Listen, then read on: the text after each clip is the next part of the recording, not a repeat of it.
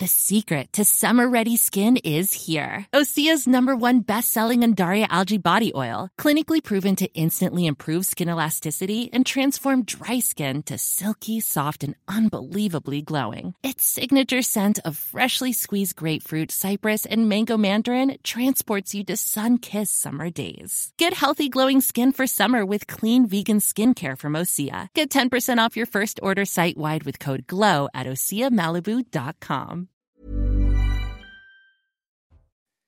Il est midi, bonjour, soyez les bienvenus. Je suis très heureux de vous retrouver. 12h, 14h, vous connaissez le rendez-vous. C'est Emily News Weekend. Deux heures de témoignages, de reportages et de débats. Présentation de l'équipe qui m'entoure dans quelques instants. Mais tout de suite, le sommaire de nos deux heures. On commencera bien sûr par prendre la direction du Maroc avec un puissant séisme qui a touché le pays cette nuit, magnitude 7 degrés, au moins 820 morts selon un tout dernier bilan, plus de 300 blessés. Beaucoup, beaucoup de témoignages de Marocains dans cette émission, beaucoup d'images évidemment. Michel Chevalet, notre journaliste scientifique, sera avec nous. Il nous expliquera ce qui s'est produit cette nuit au Maroc. Les transitions sont parfois difficiles, mais on évoquera aussi la belle victoire de l'équipe de France de rugby hier soir face aux All Blacks. C'était le coup d'envoi de la Coupe du Monde à Paris. On évoquera aussi les sifflets qui ont accompagné le discours d'Emmanuel Macron. On évoquera aussi la nouvelle prise de position de Sandrine Rousseau. L'élu écologiste juge viriliste le AK des All Blacks. On en parle bien sûr dans Billy News. On reparlera aussi de l'Abaya, le père de famille qui avait menacé de mort le proviseur d'un lycée de Clermont-Ferrand car sa fille avait été exclue de l'établissement. En cause, elle portait une tenue à caractère religieux. Eh bien, cet homme a été placé en garde à vue et relâché. Que risque-t-il réellement On en parle. Et puis on reparlera également du procès des manifestations anti-bassines de Sainte-Soline. Il a été reporté à la fin du mois de novembre hier à Niort. C'est un procès qui était attendu. On sera avec Denis Mousseau, le président de la FNSEA des Deux-Sèvres. Il a assisté hier au procès de l'intérieur. Sa réaction dans Mini News Weekend. Voilà, vous connaissez le programme. Merci de nous accueillir. Prenez place tout de suite. La salle info avec Félicité Kindoki. Bonjour Félicité en ce samedi matin. Bonjour Thierry, bonjour à tous. Vous l'avez dit Thierry, vous reviendrez longuement sur le séisme au Maroc avec des interviews, avec des témoignages et vos invités. Mais avant, un rappel sur la situation critique actuelle dont Emmanuel Macron s'est dit bouleversé, et a proposé l'aide de la France. Le séisme de magnitude 7 sur l'échelle de Richter qui a frappé le Maroc hier dans la nuit fait état d'un bilan provisoire d'au moins 820 morts et de plus de 330 blessés. Les précisions dans ce sujet de Dunia Tangour. C'est un séisme d'une rare puissance qui a frappé le Maroc dans la nuit de vendredi à samedi. Un séisme meurtrier d'une magnitude de 7 degrés sur l'échelle de Richter. En pleine nuit, les habitants ont été surpris par l'intensité des secousses. La force et l'intensité de ce tremblement ont été senties dans notre immeuble presque trois fois. Les gens sont sortis dans la rue juste après cette panique totale. Il y a des familles qui dorment encore dehors car nous avons eu très peur de la force de ce tremblement. C'était comme si un train passait à proximité de nos maisons. C'est la sensation que nous avons eue. Des secousses ressenties à Marrakech, mais aussi dans d'autres villes du royaume, telles que Rabat, Casablanca ou encore Agadir provoquant des scènes de panique dans les rues. Nous étions dehors avec ma femme et nous avons senti la terre trembler. Soudain, dans la rue, les gens se sont mis à courir dans tous les sens. Plusieurs immeubles se sont effondrés, les dégâts à déplorer sont nombreux. D'après les médias marocains, il s'agirait là du plus puissant séisme à frapper le royaume à ce jour. Et ce matin, l'ambassade de France au Maroc a ouvert une cellule de crise. Un numéro de téléphone a été activé afin de répondre aux Français. Il s'agit du 212 537 68 99 00 212 537 68 99 00. La vague de chaleur qui frappe la France est un épisode de canicule inédit. 14 départements du centre Val-de-Loire et de l'Île-de-France restent placés en vigilance orange par Météo France aujourd'hui. Les 36 degrés devraient être atteints dans le centre de la France. Il s'agit de la première vigilance orange canicule déployée durant un mois de septembre depuis la mise en place du dispositif de 2004. À Clermont-Ferrand, le père de famille accusé d'avoir proféré des menaces de mort à l'encontre d'un proviseur qui a refusé l'accès au lycée à sa fille parce qu'elle portait un vêtement de type abaya est sorti de garde à vue hier. Il est convoqué devant le tribunal correctionnel fin octobre. Les précisions d'Augustin Donadieu et Sébastien Bendotti. Moins de 24 heures après son placement en garde à vue, le père qui a menacé de mort le proviseur de sa fille a été relâché hier après-midi. Placé sous contrôle judiciaire avec un suivi social, il a l'interdiction d'entrer en contact avec les victimes et de se présenter aux abords des établissements scolaires où était scolarisée sa fille. Plus tôt dans la journée, le ministre de l'Éducation nationale, alors en déplacement à Lyon, s'est exprimé. Ce sont euh, des menaces qui sont extrêmement choquantes. J'ai eu hier euh, le proviseur au téléphone je, évidemment, euh, je lui ai assuré tout mon soutien, celui du gouvernement, de l'État et plus globalement, je crois, de nos concitoyens face à ces menaces qui sont inadmissibles et inqualifiables. Au lycée, le proviseur a échangé avec ses élèves, mais certains d'entre eux ne comprennent toujours pas l'exclusion de leurs camarades à l'origine des menaces de mort. Sa tenue, c'était pas Chipaba du tout. Je peux la porter, une jeune fille non voilée peut la porter aussi sans que que ce soit pour autant une, abaya. Sa tenue, euh, ça n'a rien à voir normalement. En plus, surtout, c'était vraiment pas une abaya, c'était un kimono, c'est japonais. Des menaces de mort qui pesaient contre quelqu'un, c'est très grave, mais euh, est-ce que euh, le contexte, la situation dans laquelle ça a été fait, bah, a été propice à cela? Le père de famille de 44 ans est poursuivi pour menace en vue d'intimidation d'une personne chargée d'une mission de service public. Le proviseur, lui, a été placé sous protection renforcée. C'est une Coupe du Monde de rugby très plébiscitée. Hier soir, carton plein lors du match de lancement France-Nouvelle-Zélande, tant pour les joueurs que pour les supporters. Des audiences historiques ont été comptabilisées. Plus de 15 millions de téléspectateurs ont regardé les Bleus face aux All Blacks, un record qui surpasse les audiences footballistiques des premiers matchs des Bleus au Mondial 2022. Enfin, c'est une découverte qui intrigue les chercheurs. Près de l'Alaska, un mystérieux objet doré a été trouvé au fond de l'océan par des explorateurs américains des grandes profondeurs. L'étrange objet luisant, trouvé à près de 3300 mètres de fond, ressemblerait à une sorte de demi-globe non identifié d'un diamètre de 10 cm. Il a été remonté en surface par les scientifiques. C'est la fin de ce JT, c'est à vous Thierry. Merci ma chère Félicité. On retrouve dans une demi-heure, c'est bien ça le rendez-vous est pris. Allez, Midi News euh, Weekend, c'est parti. Nous sommes ensemble jusqu'à 14h avec moi pour commenter cette actualité très riche, vous allez le voir. Naïma Mfadel, essayiste, bonjour Naïma, je suis ravi de vous accueillir. Caroline Pilastre, chroniqueuse, ravi de vous retrouver également. Euh, Kevin Bossuet, professeur d'histoire, soyez bienvenus. Harold Iman, spécialiste des questions internationales. On va évoquer évidemment avec vous les situations du Maroc et notre ami Michel Chevalet, journaliste scientifique, euh, CNews, visage bien connu. Vous, allez nous expliquer également ce qui s'est passé euh, au Maroc. Et on va évidemment euh, commencer euh, ce mini news par évoquer ce séisme qui a touché le Maroc cette nuit, magnitude 7, et selon un, bilan provisoire qui vient de nous parvenir, au moins, au moins 820 morts et à peu près plus de 600 blessés. Michel, vous allez nous expliquer évidemment ce qui s'est produit dans quelques instants, mais la priorité est au direct. Et on va retrouver tout de suite Daniel Ourès. bonjour Daniel Ourès, vous êtes membre de l'Association des Français de Marrakech. Merci d'accepter euh, de témoigner dans notre émission. Est-ce que vous pouvez nous raconter euh, ce que vous avez vécu cette nuit, Daniel Ourès? Oui, bonjour. Eh ben, comme tout euh, bon français, je regardais le match de rugby à la télévision et vers 11h, 11h10, il y a eu un... les murs se sont mis à trembler, le sol a bougé nous avons paniqué. Ça a duré, je dirais, plusieurs secondes qui, pour nous, étaient une éternité. Bien sûr, nous sommes précipités à l'extérieur. Tous les voisins étaient présents dans la rue. Tout le monde paniquait. Tout le monde était allé demander des nouvelles aux uns et aux autres. Et nous avons passé euh, cette nuit euh, tous dans les voitures à l'extérieur de nos maisons. Vous êtes sorti euh, dans la ville euh, ce matin pour, euh, pour, pour, voir un petit peu l'étendue des, des, dégâts vous, restez, vous êtes resté chez nous Racontez-nous, Daniel.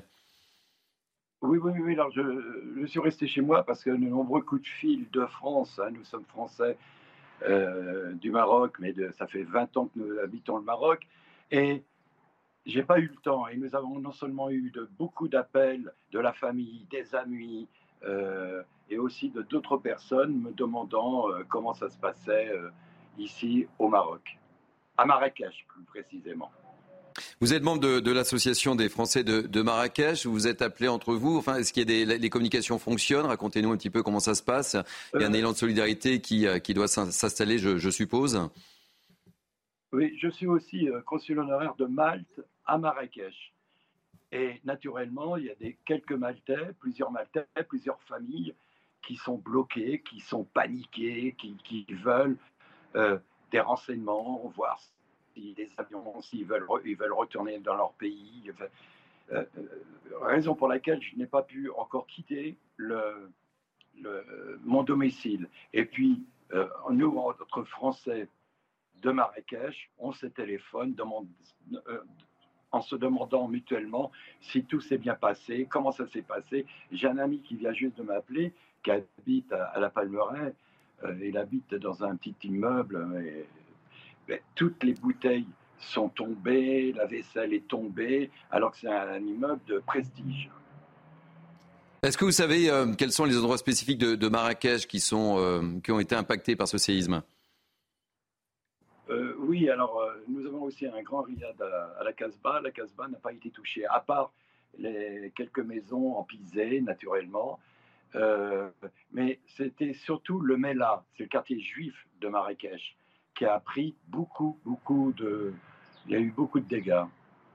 Quels, sont les, les, messages que vous avez envie de faire passer? Vous en profitez, vous êtes sur l'antenne de, de CNews en, en direct dans, dans, Mini News. Quels sont les messages que vous avez envie de faire passer?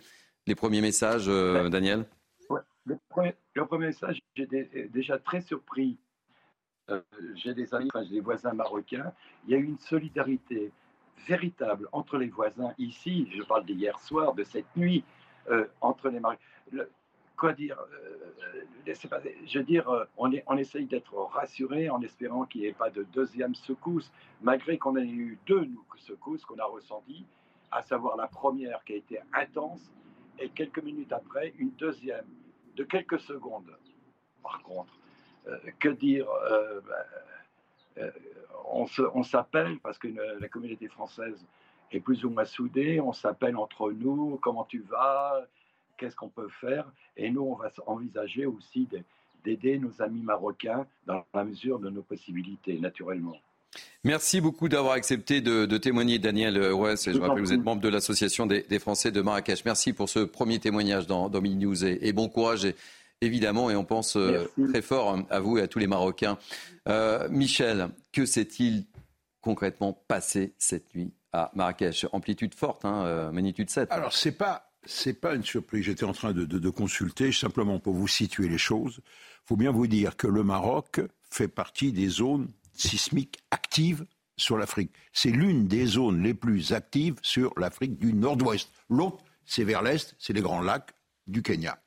Et j'ai relevé sept grands CX, hein, très grands, hein, avec mhm. de grosses destructions, depuis 1522. 1515, c'est François Ier. Voilà, pour vous situer, depuis François Ier, le Maroc a subi sept grands séismes majeurs. Alors pourquoi? Alors on va regarder sur une carte. Le Maroc, c'est la partie nord de la plaque africaine. Il y a des grandes plaques qui, s'affrontent, vous le savez, et il y a la plaque africaine qui, elle, on va, là c'est la zone où il y a la sismicité, mais je voudrais la carte qui vous montre les, les grandes plaques. Et donc il y a une plaque africaine qui remonte à raison de 2-3 cm par an en direction de la plaque européenne, et il y a donc une zone d'affrontement. Et les zones d'affrontement, elles se font dans la Méditerranée, c'est-à-dire au large de Tanger, de l'Algérie, ça va jusqu'en Italie en Grèce. Ça, c'est une première zone sismique. Mais la deuxième zone de compression, eh bien, se trouve le long d'un réseau de failles, et ces failles ont donné naissance à des plissements. Et donc, dès que vous voyez qu'il y a des plissements,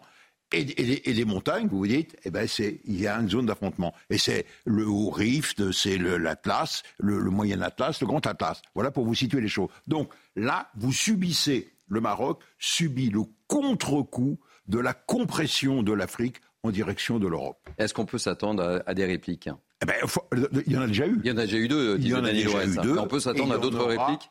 D'autres. Il y en aura d'autres. Qui peuvent être aussi fortes, Michel? C'est très rare. Mais le dernier tremblement de terre, vous vous souvenez qu'on a subi, il y, a eu une, réplique aussi forte que, que, la première. Donc, ce n'est pas anormal que ça se produise.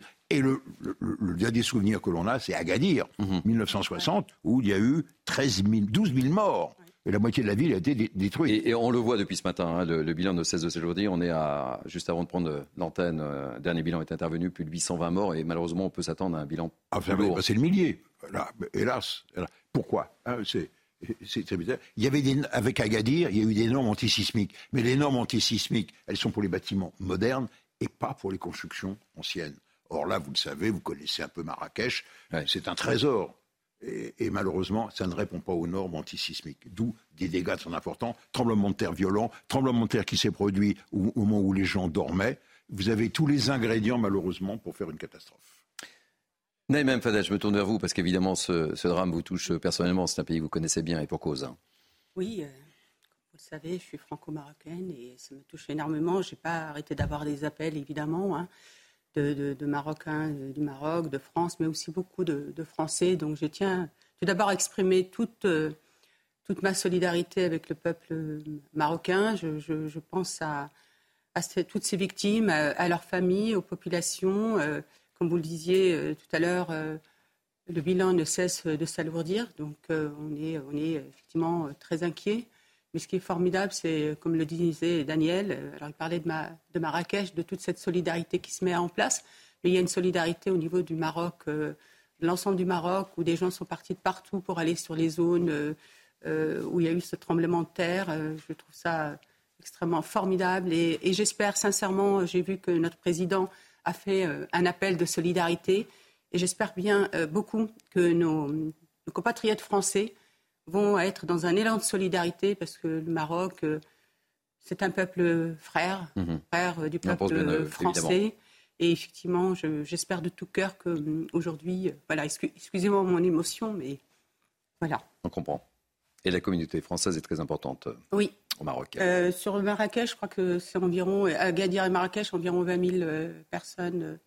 voilà. Et sur l'ensemble du Maroc, c'est quand même 53 000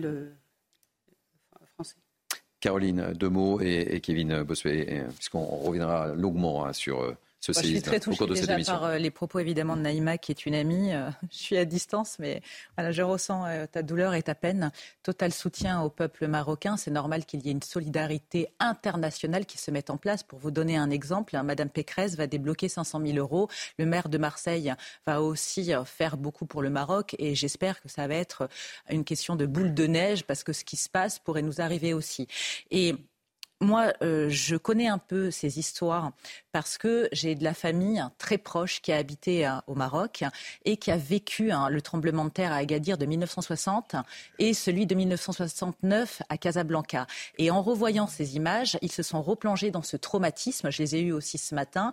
Et c'est vrai que bah, c'est terrible, il n'y a rien à dire à part que ces images sont déchirantes et qu'on espère qu'il y aura le moins de répliques possible. Kevin. Oui, enfin que dire? Enfin c'est désastreux, c'est dramatique. Euh, tout mon soutien évidemment au peuple marocain, le Maroc qui est un pays euh, ami, qui est un pays frère. Je suis également très touché par l'émotion euh, de Naïma que j'aime énormément. Et, c'est vrai que on se rend compte à quel point finalement l'être humain n'est pas grand-chose par rapport à, à, des tremblements de terre, par rapport à des catastrophes naturelles. Et il faut absolument, en effet, qu'il y ait une solidarité avec le peuple euh, marocain, une solidarité financière. Et en effet, il faut contribuer à, la reconstruction et une pensée évidemment à toutes les victimes et aux, familles des victimes. Merci, euh, chère Caroline, d'avoir cité déjà euh, l'élan de solidarité de Valérie Pécresse et d'autres personnes, je ne me souviens plus, mais justement, je, voudrais faire un appel vraiment, un appel à l'Association des maires de France et puis à l'association euh, des, présidents de région pour vraiment venir en solidarité avec le peuple marocain qui est aujourd'hui très, très éprouvé.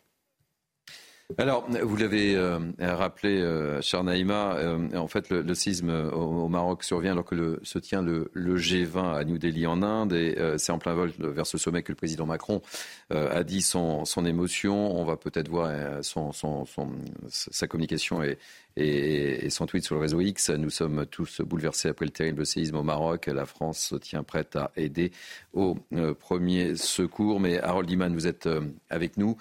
Euh, vous suivez toutes les questions internationales. D'autres dirigeants ont agi de la même manière et la solidarité internationale semble s'organiser, mon cher Harold. Oui, en tout cas, dans l'intention, euh, on a euh, le ministre des Affaires étrangères européen, si on peut dire ainsi, Joseph Borrell, qui a promis de l'assistance. L'Ukraine a, donné son, montré son, sa solidarité, l'Union africaine, l'Allemagne, le Royaume-Uni, la Turquie. En fait, pratiquement tous les pays qui sont au G20 vont s'exprimer en ce sens. L'Inde aussi. Voilà, maintenant, l'organisation de l'assistance n'est pas encore euh, matérialisée. On ne sait pas ce qu'on va envoyer des, avions, des, équipes. Ça, ce n'est pas encore précisé par les divers gouvernements qui ont été pris de court puisqu'ils étaient dans cet immense déplacement pour tant d'entre eux. Euh, le G20, c'est quand même la France et la Grande-Bretagne aussi, et l'Allemagne. Euh, eux, ils ne peuvent pas dégainer tout de suite. L'Espagne, bien sûr, euh, le Premier ministre espagnol s'était exprimé. Donc voilà, avec tout ce monde et l'Union européenne, quelque chose va arriver assez vite. Et il est urgent d'agir, Caroline Pilastre. Hein. Les, Marocains, euh, Naïma le, le rappelait, ont, besoin de, cette aide et de, ce soutien. Et comme le disait Michel Chevalet, on peut s'attendre évidemment à un bilan beaucoup, beaucoup plus lourd. Caroline. Malheureusement, toutes les personnes qui dormaient à ce moment-là, tous les corps qui ne seront sans doute pas retrouvés. Évidemment qu'il faut les aider, ce sont des humains. Eux, c'est nous, hein, tout simplement. C'est de la solidarité internationale une fois de plus. Mais que dire euh, Voilà, j'ai pas envie d'être indécente. Euh, je partage la peine de Naïma, la peine de cette population euh, qui ne sait même pas où elle en est aujourd'hui, puisque beaucoup ont dormi sur les trottoirs. Heureusement, il y a une cohésion qui se met en place, parce qu'évidemment, quand vous vivez quelque chose d'aussi horrible, c'est inimaginable donc, à part essayer de rester entre nous et de savoir ce qu'il va en être, le gouvernement doit faire, à mon avis, son maximum. Il faut mettre à l'abri un maximum de personnes. Mais moi, je vous l'ai dit, tout ce que je souhaite, c'est qu'il y ait le moins de répliques possible et que le monde entier, au niveau des moyens humains et financiers, soit présent.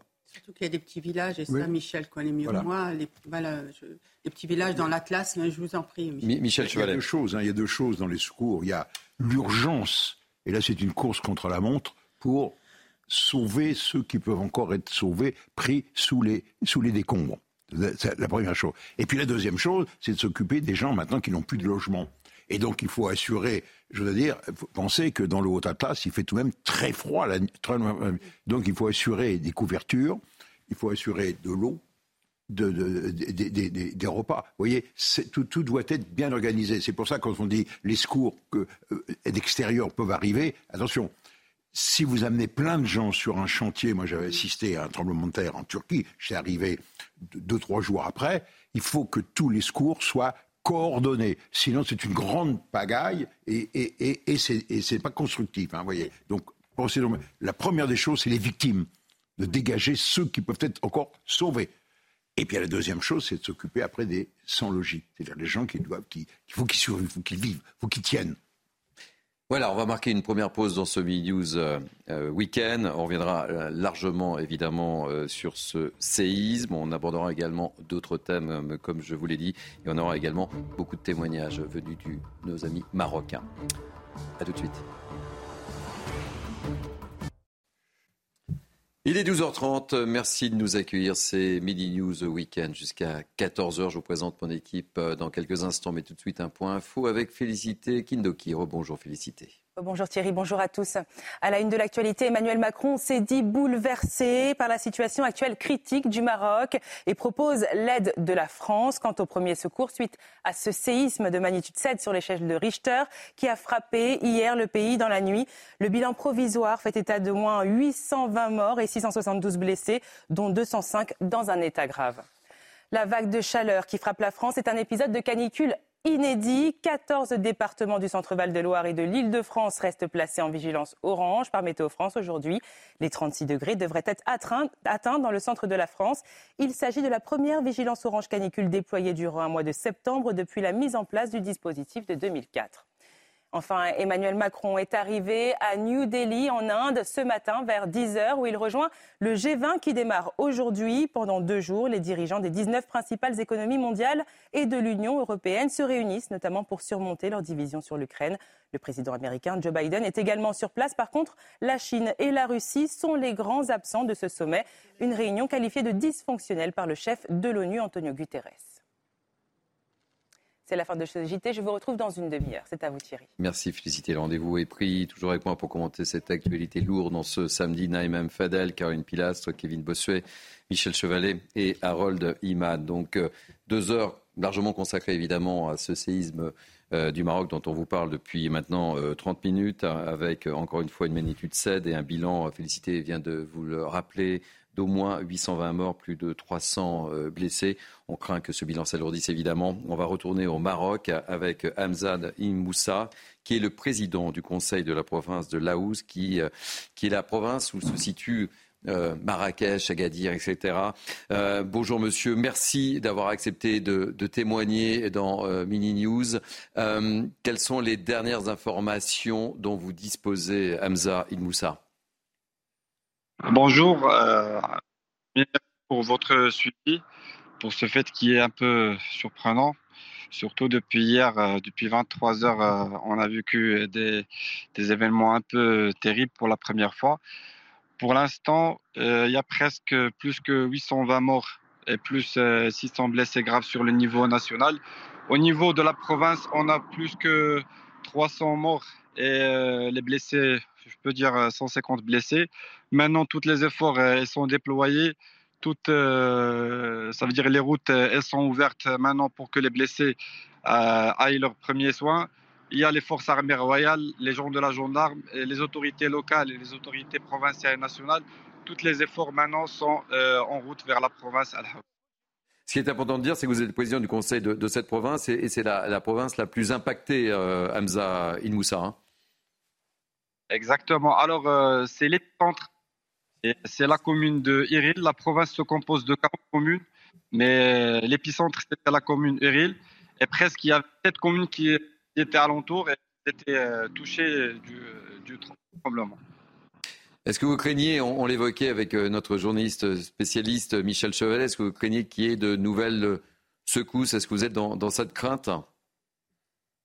Euh, pour l'instant, euh, d'après les informations qu'on a eues, je ne pense pas, mais il y a eu des petits mouvements après, euh, après le tremblement, après 3 heures, ça veut dire vers les coups de 2 heures du matin, mais juste dans l'épicentre, mais c'était un peu fragile.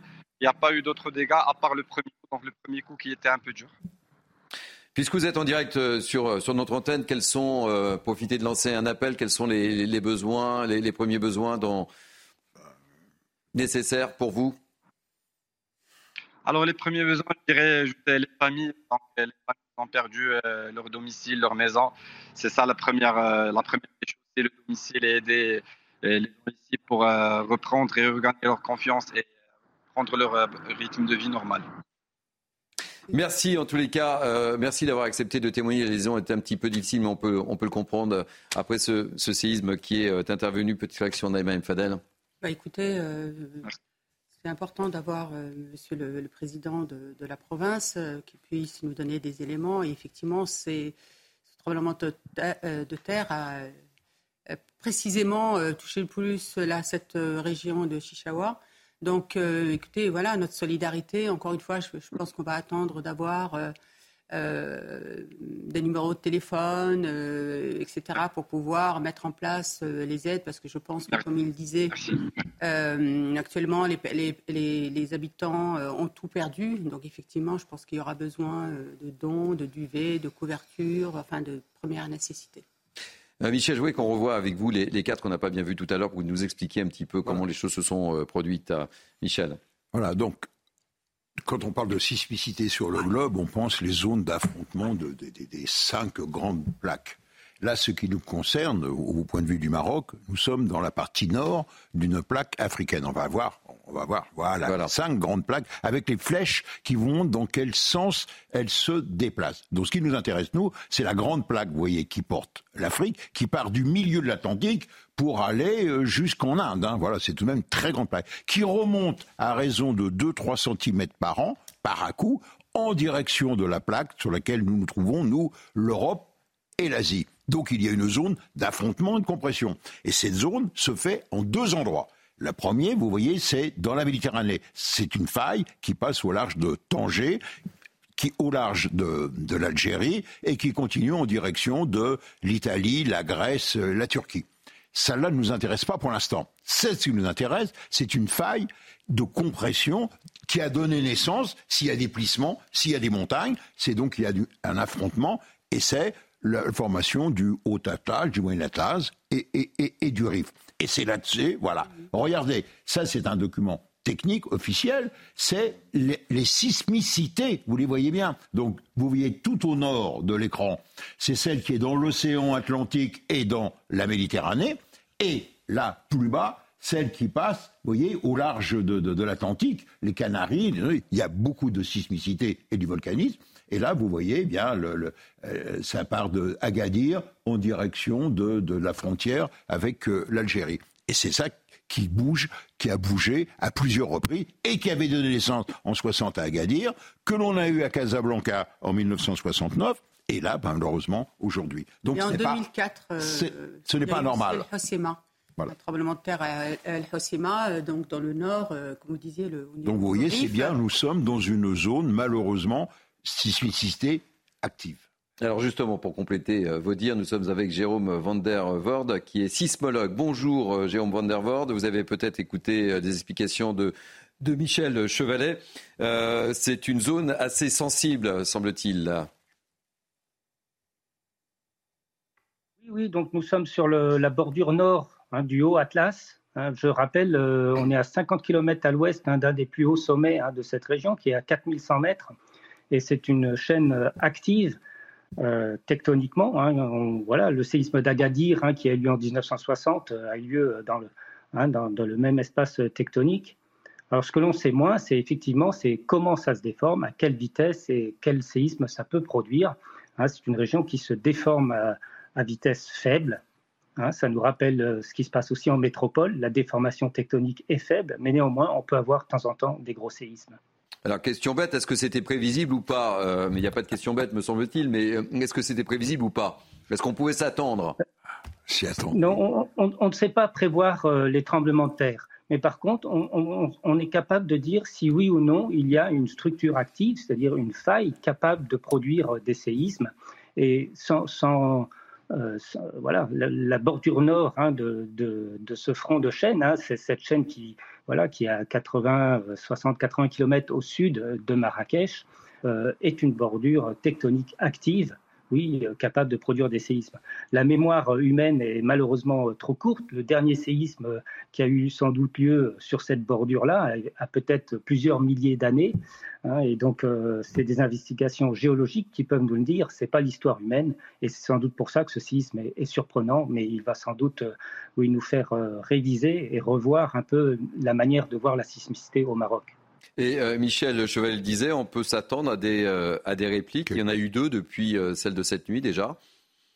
Il y, a, il y, a, déjà de très très nombreuses répliques, hein. seulement elles sont de taille relativement plus petite hein, que, le choc principal. Il y a eu oui, déjà des répliques de magnitude 5, il peut y en avoir encore, et donc ces répliques évidemment, donc, comme, comme souvent hein, dans ce genre de séisme où le choc, choc, principal a fragilisé un grand nombre d'édifices, les répliques peuvent elle, bien que de magnitude plus petite, faire à nouveau tomber des, hein, des murs et des choses. Et donc, euh, la recommandation hein, de, que les gens se mettent euh, à l'écart des bâtiments endommagés et sur euh, des places loin des bâtiments est, évidemment la bonne. Merci mille fois pour toutes ces précisions, Jérôme Van der Voorde. Je rappelle que vous êtes sismologue. Harold Iman, on, évoquait un certain nombre de, réactions et il y a une nouvelle réaction qui est intervenue. Hein. Oui, du président Joe Biden qui a dit qui s'est dit profondément attristé par les vies perdues et par la dévastation causée par le tremblement de terre au Maroc. Et ça, il l'a euh, publié depuis euh, New Delhi, évidemment, puisqu'il est euh, présent au sommet du G20. Et les États-Unis s'efforcent d'assurer que les ressortissants américains au Maroc sont en sécurité. Et les États-Unis sont prêts à apporter toute assistance nécessaire au peuple marocain. Et que le président se tenait prêt euh, et aux côtés de son ami le roi Mohamed VI en ce moment difficile. Je rajoute un petit détail qu'entre les États-Unis et le Maroc, euh, il y a une relation particulière puisque le Maroc est le premier État au monde à reconnaître l'indépendance des. États-Unis. Donc traditionnellement, il y a toujours beaucoup de sentiments euh, positifs entre ces deux États. Alors, l'actualité est lourde, vous le comprenez aisément, même si on va consacrer une bonne partie de notre émission à ce qui se passe et à la situation de nos amis euh, marocains. On va traiter les autres sujets de l'actualité. Je ne sais pas si, euh, et c'est vrai que les transitions sont difficiles et je le comprends aisément. Je ne sais pas ce que vous avez fait hier soir. Est-ce que vous avez regardé la télévision à tout hasard avec des records d'audience la, cérémonie d'ouverture. Moi aussi. Hein. Et vous avez regardé le match aussi? Oui, et l'audiodescription fonctionne pour les malvoyants comme moi et les aveugles sur ce genre d'événements sportifs. Donc c'est très agréable. Alors je ne vais pas vous dire que je suis la plus grande spécialiste et que j'ai écouté jusqu'au bout, mais j'ai suivi parce que j'étais dans l'élan. Dans l'élan. ça génial. Bon, en tous les cas. Et Kevin, je ne vous ai pas posé la question. Vous, non, moi, moi j'ai regardé ces news. Ça se dispute avec Gilles William Goldnadel, que j'adore, évidemment. Incroyable. Bon, en tous les cas, c'est une victoire historique euh, hier soir. Les Bleus ont renversé les All Blacks au Stade de France, 27 à 13 quand même. Et ça, c'était pas arrivé en Coupe du Monde depuis 2007. Euh, on a vu une équipe euh, au Stade de, de, France. On a recueilli quelques, quelques réactions hier soir. Allez, ça va nous changer un petit peu de l'ambiance. On gagne de la plus belle des manières, on est chez nous, on est avec euh, un stade magnifique, un public magnifique. Là, il faut aller au bout, on est chez nous, euh, ça se reproduira pas, je pense. Donc euh, là, il faut aller jusqu'au bout. C'est une belle revanche par rapport à la avant-dernière Coupe du Monde, donc on est très heureux d'avoir gagné ce soir. Émerveillement, on est très content, on est heureux, c'est la folie. Quoi. Quatre ans qu'on attendait ça, c'est géant. En plus, un gros match, surtout la deuxième mi-temps, où on a bien défendu, on a été très actifs dans les rucks. Parfait, quoi, parfait. Voilà, c'est une belle victoire et euh, même si le score n'était pas très important pour le déroulé de, de, la compétition, mais ah, ça fait du bien. Mais ça fait du bien. Hein. Et là, c'est quand même, on marque le terrain, quoi. Hein. Les Français ont gagné et, et de, et de belles factures cette victoire. Mais on va parler maintenant, vous l'avez évoqué, euh, ma chère euh, Caroline, on va évoquer la cérémonie. Hein. Je ne sais pas ce que vous en avez pensé. Vous, l'avez trouvé plus sympathique. Bon, mais après la cérémonie, il y a eu le discours. Oui. Il y a eu des discours. Oui, où je veux revenir ou pas Pas du Président tout. Pas polémique. Hein. Bon, Emmanuel Macron s'est exprimé. Oui. On revoit la séquence ensemble et puis euh, on commente. Vous me direz ce que vous en pensez, si c'est bien ou si c'est pas bien. On verra. On regarde la séquence du discours d'Emmanuel Macron.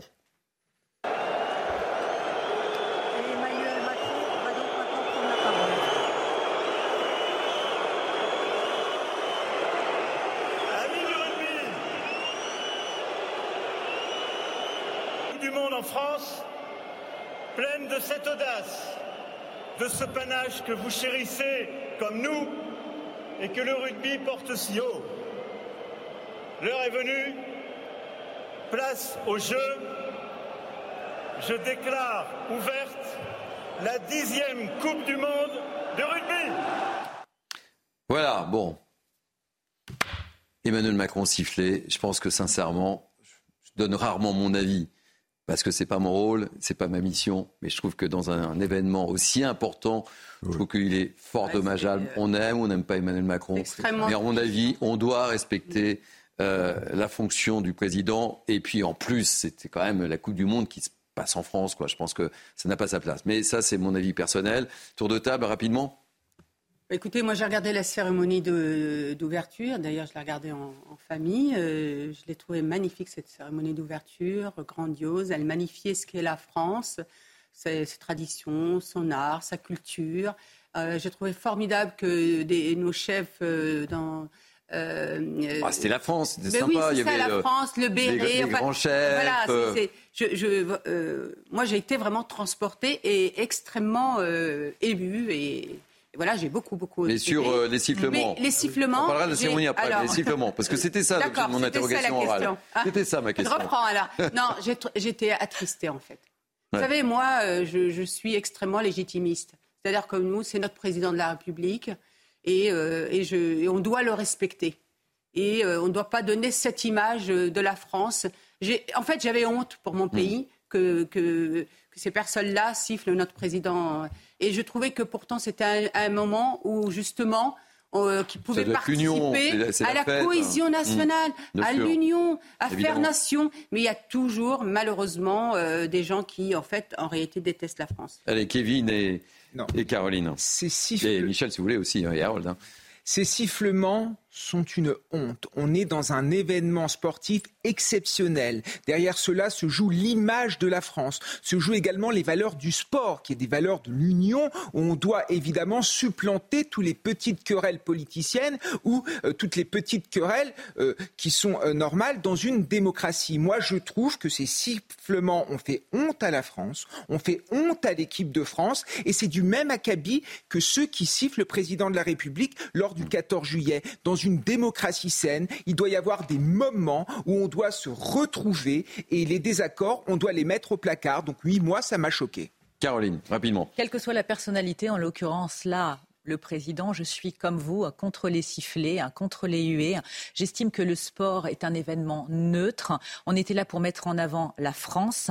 Et même si on a de l'antagonisme, de l'animosité hein, vis-à-vis de la politique de M. Macron, ça n'avait pas lieu d'être au sein de ce stade. Donc moi aussi, j'étais un peu heurtée. Après, j'entends que certains n'apprécient pas du tout sa politique, mais il y a un temps pour tout dans la vie. Et là, c'était le sport, c'était un événement qui était festif et qui n'était pas de l'ordre de la revendication revendications politiques. Alors, dans quelques instants, on sera, je vous ai réservé une surprise avec Sylvain Marconnet, vous savez, 84 sélections avec le 15 tricolore, qui nous dira un petit peu ce qu'il pense de tout ça. Mais très rapidement, euh, je voudrais que euh, vous écoutiez Sandrine Rousseau, parce que vous savez, il y a eu le haka, c'est quand même c'est phénoménal le, le et c'était un cas incroyable euh, hier soir. Mais Sandrine Rousseau, le haka, regardez ce qu'elle dit du haka.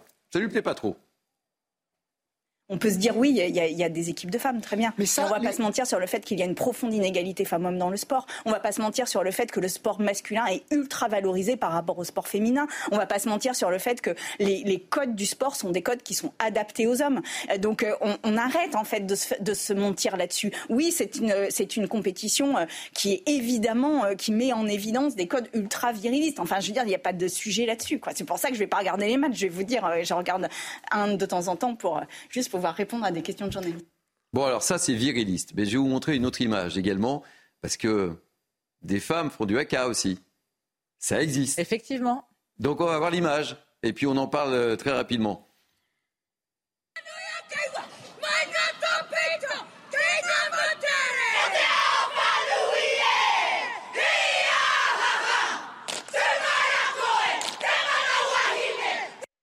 Voilà, la réponse du berger à la bergère. Naïma, Caroline, vas-y, Kevin, vas-y.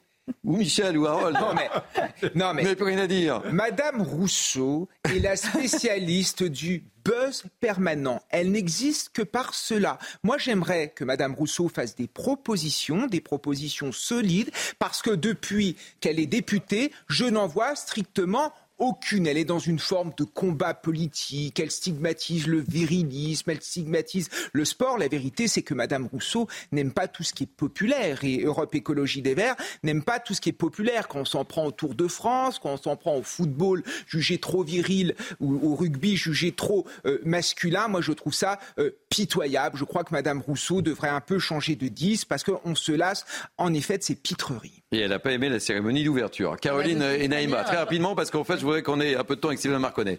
Chacun est libre de ses propos. Chacun peut penser ce qu'il veut. Mais je te rejoins. Le buzz permanent hein, de Madame Rousseau, j'en ai ras-le-bol. Je vais être trivial et j'en ai marre de relayer, en fait. Elle pense bien ce qu'elle veut. Elle a un problème avec le barbecue. Elle a un problème avec les mâles blancs de plus de 50 ans. Et je tiens à rappeler à Madame Rousseau, qui se trompe quand même, qui est un peu à côté de la plaque, que le football féminin récemment a explosé les scores d'audimat.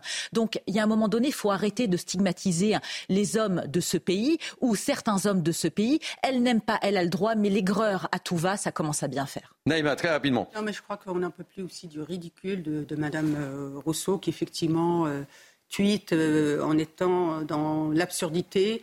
Moi, je crois que tout simplement, il ne faut plus donner écho à, à ce qu'elle dit, parce que je regrette, mais elle salit tout, en fait. Et quand elle se permet des jugements de valeur sur la culture des autres, je pense qu'il faudrait qu'elle balaye devant sa porte. Allez, on va retrouver Sylvain Marconnet. Bonjour Sylvain Marconnet. 84 sélections avec le 15 tricolore. Vous êtes un homme heureux aujourd'hui, Sylvain?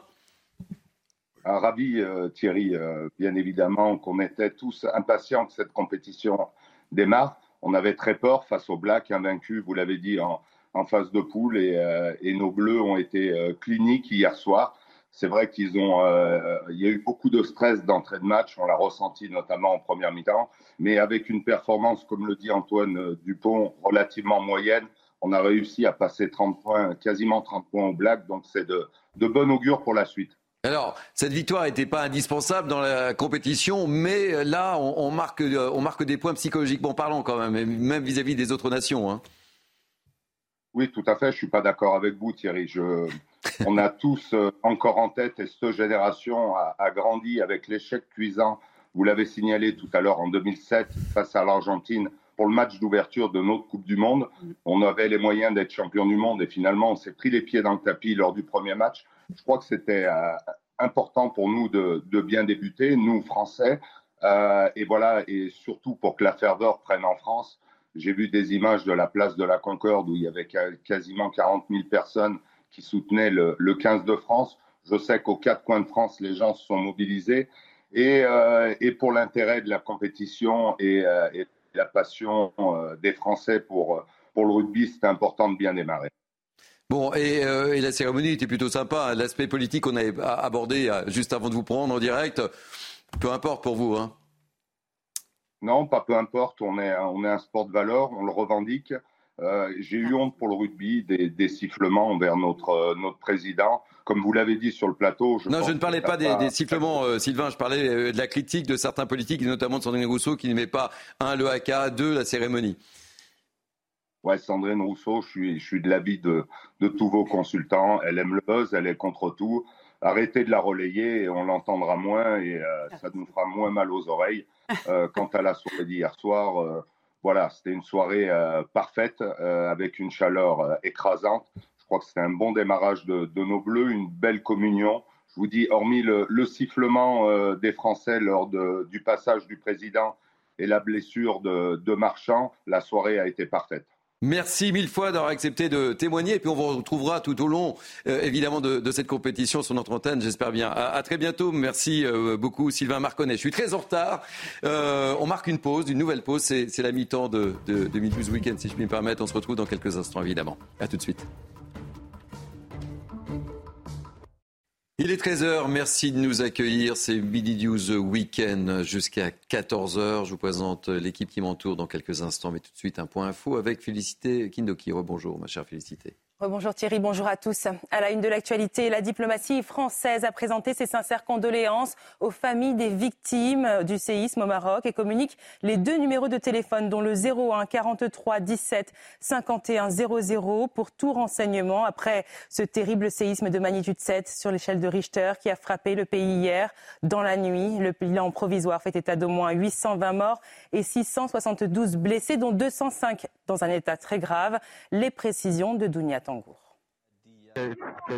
c'est un séisme d'une rare puissance qui a frappé le Maroc dans la nuit de vendredi à samedi. Un séisme meurtrier d'une magnitude de 7 degrés sur l'échelle de Richter. En pleine nuit, les habitants ont été surpris par l'intensité des secousses. La force et l'intensité de ce tremblement ont été senties dans notre immeuble presque trois fois. Les gens sont sortis dans la rue juste après cette panique totale. Il y a des familles qui dorment encore dehors car nous avons eu très peur de la force de ce tremblement. C'était comme si un train passait à proximité de nos maisons. C'est la sensation que nous avons eue. Des secousses ressenties à Marrakech, mais aussi dans d'autres villes du royaume, telles que Rabat, Casablanca ou encore Agadir provoquant des scènes de panique dans les rues. Nous étions dehors avec ma femme et nous avons senti la terre trembler. Soudain, dans la rue, les gens se sont mis à courir dans tous les sens. Plusieurs immeubles se sont effondrés, les dégâts à déplorer sont nombreux. D'après les médias marocains, il s'agirait là du plus puissant séisme à frapper le royaume à ce jour. Dans l'affaire judiciaire des méga-bassines, alors que 9 militants et représentants syndicaux sont jugés pour avoir maintenu deux rassemblements interdits contre les méga-bassines de Sainte-Soline, les soutiens se sont rassemblés aux alentours du tribunal correctionnel de Niort, Soumaya Lalou, Jérôme Rampenou et Michael Chaïtou. Au moins 2000 personnes se sont rassemblées pour accompagner et soutenir les neuf prévenus des militants anti-bassines, jugés ce vendredi pour avoir maintenu deux rassemblements interdits à Sainte-Soline. Des rassemblements qui avaient abouti à des affrontements violents avec les forces de l'ordre. Un des prévenus, Julien Leguet, représentant du collectif Bassine Non Merci, évoque un procès historique. Est-ce qu'aujourd'hui la justice euh, relaxe et reconnaît le fait qu'aujourd'hui c'est l'État, c'est l'État qui respecte pas la loi sur l'eau et à ce titre-là, ben, il est logique qu'il y ait d'autres formes de résistance qui s'organisent sur les territoires. De son côté, Thierry Boudot, président de la coop de l'eau et partie civile, déplore les dégradations. Et moi, si je voulais passer un message fort, c'est de dire que la violence, elle tue le débat. L'eau a besoin de débat. L'eau, c'est un, c'est notre bien commun et ça doit être débattu en permanence, même quand on n'est pas d'accord, mais pas dans la violence. Pour les participants à ce rassemblement, c'est le droit de manifester qui est mis en danger avec ce jugement. Tous dénoncent un procès politique. Moi, ça représente ça très clairement. C'est une, une, quelque part une oppression euh, face aux syndicalistes qu'on est. L'audience a finalement été suspendue dans la soirée de vendredi. Les prévenus encourent six mois d'emprisonnement et 7500 euros d'amende. À Clermont-Ferrand, le père de famille accusé d'avoir proféré des menaces de mort vis-à-vis du proviseur de sa fille qui avait refusé l'accès parce qu'elle portait un vêtement de type abaya est sorti de garde à vue hier. Il est convoqué devant le tribunal correctionnel fin octobre. Mais que risque-t-il vraiment? Georges Fenech, notre invité de la matinale, ce matin, y répond. C'est une loi de 2021 qui, euh, euh, en réaction à l'affaire Samuel Paty, avait aggravé les peines pour toutes ces menaces euh, de mort proférées contre des enseignants. C'est prévu par le texte.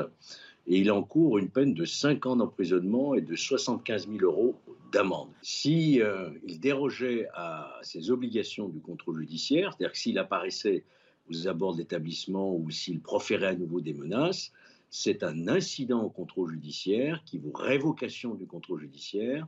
Et à ce moment-là, le tribunal peut prononcer un mandat de dépôt, une détention provisoire jusqu'au jour du jugement. Dans le reste de l'actualité, à Marcillac, en Gironde, à cause des grosses chaleurs, les vendanges s'effectuent de nuit. Ceci pour préserver la fraîcheur du raisin, une pratique qui se répand de plus en plus face au réchauffement climatique. Un reportage de Corentin Brio. Des vendangeurs préservés de la chaleur et du raisin de meilleure qualité. Ici à Marcillac en Gironde, les vignes sont parcourues et secouées. Aux alentours de 5 heures du matin, et sous 20 degrés. Des conditions de travail étonnantes, mais devenues nécessaires avec la chaleur. On a plusieurs dégâts, on a donc des, vins qui sont plus oxydés, donc en termes de goût, ça serait beaucoup moins joli. Et puis la température du raisin fait que euh, et la couleur et le goût euh, sont complètement transformés. Les récoltes nocturnes permettent également de faire des économies d'énergie en évitant les coûts de refroidissement des grappes. Ramasser le raisin frais permet au vin de préserver sa meilleure couleur possible. Donc la couleur, elle est continue dans la pellicule, dans la peau du raisin. Et donc il faut limiter la migration de la couleur dans le jus. Et pour ça, plus on ramasse les raisins tôt et frais, euh, plus on arrive à, limiter l'extraction. Des vendanges de nuit donc pour permettre de profiter du meilleur vin possible à tout moment de la journée. Mais qu'il soit blanc, rosé ou rouge, il est à consommer avec modération. C'était l'essentiel de l'actualité. Je vous retrouve dans une demi-heure pour un prochain point sur l'information. C'est à vous Thierry. Merci beaucoup, cher Félicité. Allez, c'est la dernière ligne droite pour Mini News week-end. Nous sommes ensemble jusqu'à 14h. Vous connaissez évidemment le rendez-vous avec moi depuis euh, une heure. Naïma M. Fadel, essayiste. Euh, Caroline Pilas, chroniqueuse. Kevin Bossuet, professeur d'histoire. Harold Iman, spécialiste des questions internationales. Et notre ami Michel Chevalet, journaliste scientifique euh, CNews. On parle beaucoup, évidemment, vous le comprenez aisément, de ce qui s'est passé cette nuit au, Maroc avec ce séisme d'une magnitude très puissante, magnitude 7, mon cher Michel. Bilan provisoire très lourd qui s'alourdit, hélas, au moins 8 120 morts, plus de 300 blessés. Euh, ça a été une puissance très importante, Michel. Ah non, c'est un violent tremblement de terre. Et surtout, euh, il a deux inconvénients. Le premier, c'est qu'il est un, tremblement de terre peu profond, donc très dévastateur, entre, on dit, 2-3 km de profondeur. Alors d'habitude, c'est 10-15 km, voire 30 des fois. Et le deuxième, c'est qu'il s'est produit à 23 euh, heures le soir, c'est ça, hein, voilà, où les gens, la majorité des gens étaient que... Et en plus, il intervient sur une zone, du, au point de vue géographique, où les constructions, malheureusement, ne sont pas des constructions antisismiques. Ce qui fait le charme de, ces villes quand on va au Maroc, bien évidemment, ce sont ces, ces, constructions anciennes, c'est les médinas. Or là, ce sont malheureusement pas des constructions sismiques. Et donc, sur les premières images que vous voyez, ben, vous voyez que les immeubles modernes, c'est-à-dire les grands hôtels, sont fissurés, lézardés peut-être, mais sont toujours debout. Il n'y a pas de victimes. Par contre, les bâtiments anciens, vous voyez que c'est un tas de ruines. Et on ne parle pas de ce qu'il y a dans le Haut Atlas, dans la montagne, où les routes, j'imagine, doivent être difficilement accessibles pour les secours, en raison de l'écroulement des ponts ou des ponts de montagne. Il y a ça qu'on oublie. Et donc, ce qui va augmenter encore, à mon avis, le nombre de victimes. Je le disais, il y a une vraie proximité entre le Maroc et, la France, Naïma, et vous en êtes euh, témoin, évidemment. Et, ça nous touche tout particulièrement, nous aussi, euh, en France. Oui, on a en plus beaucoup de compatriotes qui vivent euh, au Maroc. Et c'est vrai qu'il y, a un lien très fort entre le Maroc et, la France. Et moi, j'ai eu le bonheur d'y vivre pendant six mois l'année dernière. Et, j'ai vu cet attachement, effectivement, qu'avaient les Marocains pour la France. L'histoire. Vous savez, je suis en train de lire, je vais juste vous raconter ça, les mémoires de, du maréchal Lyoté. Mm. Je vous assure, vous, vous, lisez chaque page. Moi, j'avais une petite larme parce que c'est formidable. On voyait l'amour qu'il avait pour, pour le Maroc et les Marocains. Et il disait la singularité du, du Maroc, toute la singularité du peuple euh, marocain.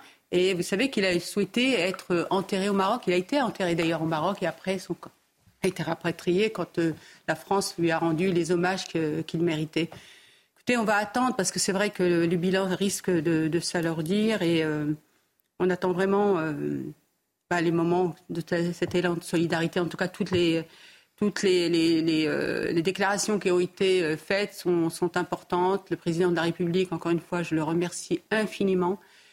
Et, voilà, j'ai je suis vraiment très triste, voilà. On, le comprend aisément. On a décidé évidemment de donner la parole à un maximum de, Marocains dans cette édition un peu spéciale de Mini The Weekend. Et on va retrouver tout de suite euh, Djelil Loubna, qui est une franco-marocaine, qui est enseignante au lycée euh, français Victor Hugo à, Marrakech. Bonjour euh, Djelil Loubna. Merci d'accepter de témoigner malgré le drame que, vit votre, pays. Racontez-nous un petit peu comment s'est passée votre nuit et comment vous avez vécu, vous, euh, euh, ce séisme bah en fait, euh, je rentrais avec mon mari et mes enfants. On est allé boire un jus, comme beaucoup de Marocains ici. Hein. Des, cafés à jus. Bon, il devait être 23h, 23h10, donc on se mettait en pyjama et tout à coup, le sol a commencé à trembler. On avait l'impression d'avoir des vagues sous nos pieds. Euh, donc j'ai attrapé mon fils. on, on, est resté à quatre, en fait, très très très très serré.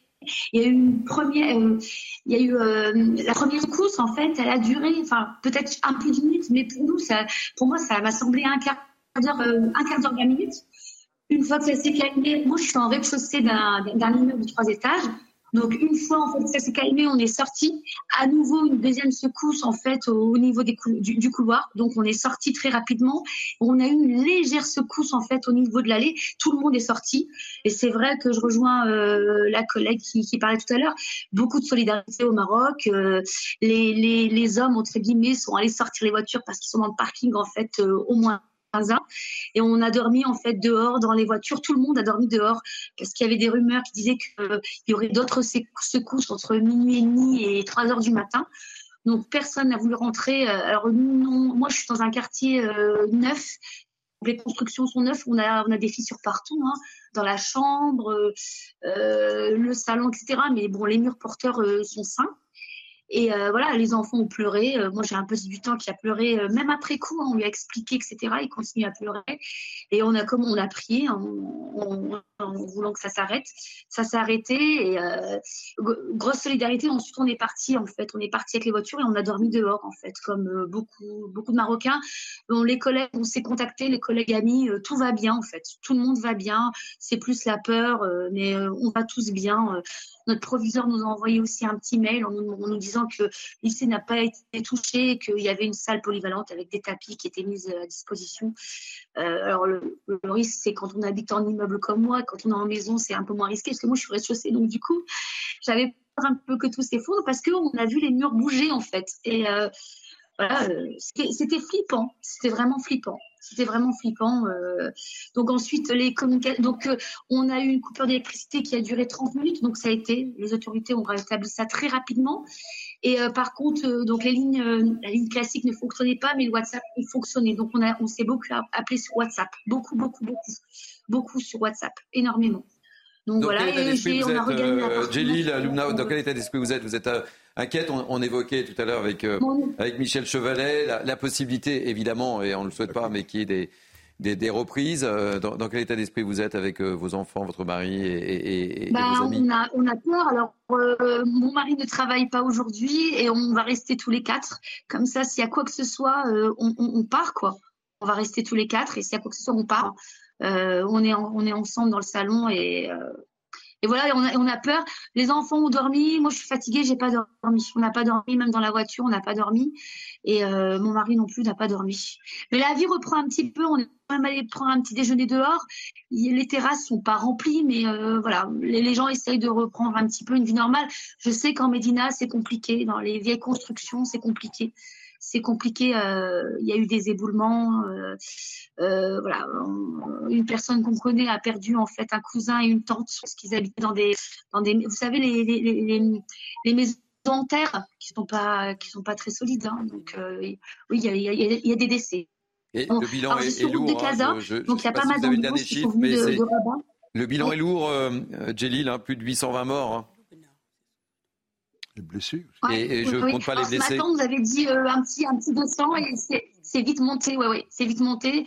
Euh, et on habite à côté du CHU, donc il y a pas mal d'ambulances qui, qui, arrivent, hein, mais euh, qui arrivent par 4, par 5, puisqu'on est à côté, on les entend. On les entend.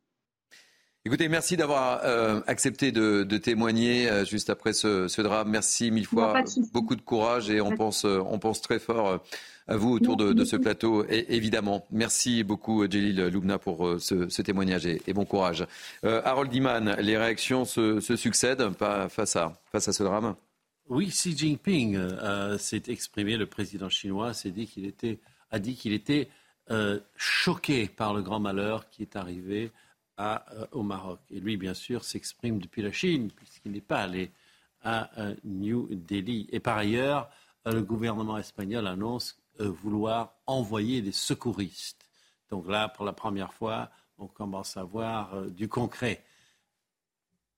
Merci Harold. On reviendra évidemment d'ici la fin de, cette émission, de notre émission euh, sur, sur la Je voulais dire quelque chose. Dire que je viens de recevoir un message de l'Association des élus de France qui est en lien avec l'Association des maires du Maroc et qui va lancer aussi un élan de solidarité en partant de, notre pays, de la France. Donc, euh, je mettrai sur mon mur euh, Twitter euh, le, numéro de téléphone. Merci. On, reviendra évidemment avant, la fin de, cette émission. On va prendre la, direction de Nice, si vous le voulez bien, avec un campement de mineurs isolés qui s'est installé en plein cœur de la ville, dans des conditions indignes, dénonce la mairie. Une situation qui perdure depuis plusieurs semaines et pour laquelle la ville et le département ne cessent de se renvoyer la balle. Une passe d'armes racontée par Franck Trivio, notre correspondant, et Clémence Barbier. On en parle juste après. Aux abords de la caserne au Var à Nice, une dizaine de mineurs isolés errent depuis plusieurs jours. Ils attendent d'être pris en charge par la collectivité. La mairie, de son côté, dénonce une défaillance de la part du département.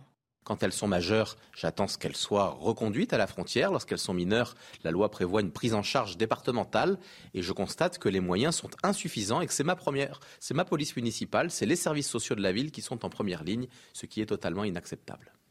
Pour Éric Ciotti, député des Alpes-Maritimes, c'est l'État qui n'assume pas ses responsabilités. Nous avons déposé une proposition de loi pour que l'État euh, prenne en charge ce qui relève non pas de la protection de l'enfance, mais euh, euh, d'une politique migratoire. Parce qu'aujourd'hui, on voit de plus en plus qu'il y a aussi la question de l'évaluation de ces personnes. Beaucoup ne sont pas mineurs. Il y a des mineurs, mais tous ne sont pas mineurs. Selon la mairie de Nice, le nombre de mineurs non accompagnés a doublé en un an dans le département des Alpes-Maritimes. Kevin Bossuet, petite réaction sur cette euh, situation à Nice. Oui, ben c'est une situation euh, cataclysmique. Je veux dire, c'est encore les conséquences d'une immigration massive avec euh, des personnes qui jouent avec nos lois parce que ces personnes nous racontent qu'elles sont mineures, mais ne sont pas forcément mineures. Sauf que quand elles sont mineures, elles doivent être en effet être aidées, être accompagnées. Et c'est ça, en effet, qui pose euh, euh, problème. De manière plus générale, ça pose la question évidemment euh, de la surveillance de nos frontières. Ça pose une question sur la souveraineté également du peuple français Peut-on encore aujourd'hui dans notre pays mettre en place une, une politique migratoire, choisir qui peut entrer, qui peut sortir En tout cas, ça pose tout un tas de problèmes parce que évidemment, il y a un lien très important entre euh, l'immigration et la délinquance. Évidemment qu'il y a un lien très important entre le sentiment de beaucoup de Français d'être dépossédés de leur identité par rapport à cette immigration euh, massive qu'on n'arrive pas à assimiler. Il va bien falloir trouver une solution, mais malheureusement, on ne la trouvera pas à l'échelle nationale, on la trouvera évidemment à l'échelle euh, européenne. Et je crois qu'il faut aussi avoir le courage parfois de déroger à certaines règles européennes, comme le propose Eric Ciotti, parce qu'en effet, on est quand même dans une Union européenne très droit de l'homiste, très immigrationniste, et à un moment donné, ça rentre en confrontation directe avec beaucoup de peuples qui ne veulent plus euh, d'une telle immigration. Et puis on espère, euh, évidemment, je, le disais en lançant ce, sujet, c'est une espèce de passe d'armes entre la ville et le département. On sait qu'il y a une petite euh, guerre, rivalité, hein. une petite guerre ou rivalité, euh, je vous laisse le terme, ma chère Caroline, entre Eric Ciotti et Christian et, Estrosi. Et, je voudrais également vous rappeler ce référendum avant de vous faire réagir, ma chère Caroline. Faut-il un référendum sur l'immigration? On vous a posé la question dans notre sondage CSA pour CNews et vous êtes 65% à être pour et 35% contre. Voilà. Euh, faut-il un référendum sur l'immigration? 65% oui, 35% non. Caroline Pilas. Vous lisez dans mes pensées, mon cher Thierry, parce que j'allais vous rappeler. C'est ça, l'ambiance de Mini News euh, week-end. J'allais dire été, mais non, c'est la rentrée. parce qu'à chaque fois qu'on demande aux Français s'ils sont pour ou contre, ils vont vous dire qu'ils sont pour. Et une fois de plus, ça n'est pas une question de sensibilité politique, puisque ça devient un fait sociétal. Je vous rejoins euh, Kevin, enfin je te rejoins ensuite, toi, euh, sur euh, tout ce que tu as dit, tout simplement parce que on a l'impression que c'est un jour sans fin. On répète les mêmes choses, on sait qu'il y a besoin d'une volonté, de l'État plus ferme sur cette question. La justice doit suivre, mais la justice manque de moyens. C'est également une question géopolitique. En fait, on marche sur la tête avec ces questions parce que tant qu'on ne décidera pas que les gouvernements ne décideront pas d'agir réellement, sans penser à un électorat précis, rien n'évoluera puisqu'on pourra rajouter dans quelques années la migration climatique aussi, qui va être un énorme flux. Alors, il faudrait peut-être, concernant ces mineurs isolés, construire plus de CRA, plus de centres de rééducation, hein, pour ne pas les laisser errer, livrer à eux-mêmes et euh, agir euh, de manière dangereuse, parce que ces gens-là n'ont pas de moyens non plus. Donc, eh bien, ils peuvent être récupérés hein, par des dealers, parce que c'est déjà un fait dans certaines cités, puisqu'ils n'ont pas véritablement d'identité. Donc, c'est aussi une manne facile pour eux. Mais voilà, je ne veux pas faire le yaka faucon, mais il y a un moment donné, il va bien falloir se mettre autour de la table et agir sérieusement, parce que sinon, ça va aller de mal en pire, et euh, il n'y a rien d'étonnant à ce que dans certains pays, hein, les extrêmes passent. Naïma Fadel, quelques mots. Non, mais concernant la question des mineurs isolés, euh, je, regrette, mais notre droit les autorise en fait à venir. Et le pire, si je puis dire, dans l'histoire, c'est quand leur pays d'origine veulent les récupérer, on leur dit non, sous prétexte que non, ils rentrent dans le cadre du, du Conseil du, enfin, du droit euh, de l'enfant vous êtes signataire et donc du coup qu'il faut les prendre en charge. Donc on a aussi une ambiguïté à ce niveau-là. Quand des mineurs arrivent dans notre pays, il faut tout simplement se mettre en relation avec le pays d'origine pour accompagner ces enfants pour qu'ils retournent chez leurs parents, des mineurs isolés. Et c'est vrai qu'à partir du moment où certains majeurs se font passer par des mineurs, ils sont déboutés, ils restent parce que nous n'avons pas la capacité dans notre pays à renvoyer chez, eux. Ensuite, concernant euh, l'immigration, il y a le référendum, mais je, regrette. On a supprimé le délit de clandestinité, donc ils ne sont pas du tout des illégaux. Et il y a le, le droit d'entrée et d'installation. Donc ils ne sont pas d'une manière illégale, ils peuvent même travailler. Donc on a une ambiguïté aussi par rapport à cet appel d'air. Merci euh, Naïma. On va marquer euh, une nouvelle pause dans ce mini news euh, week-end.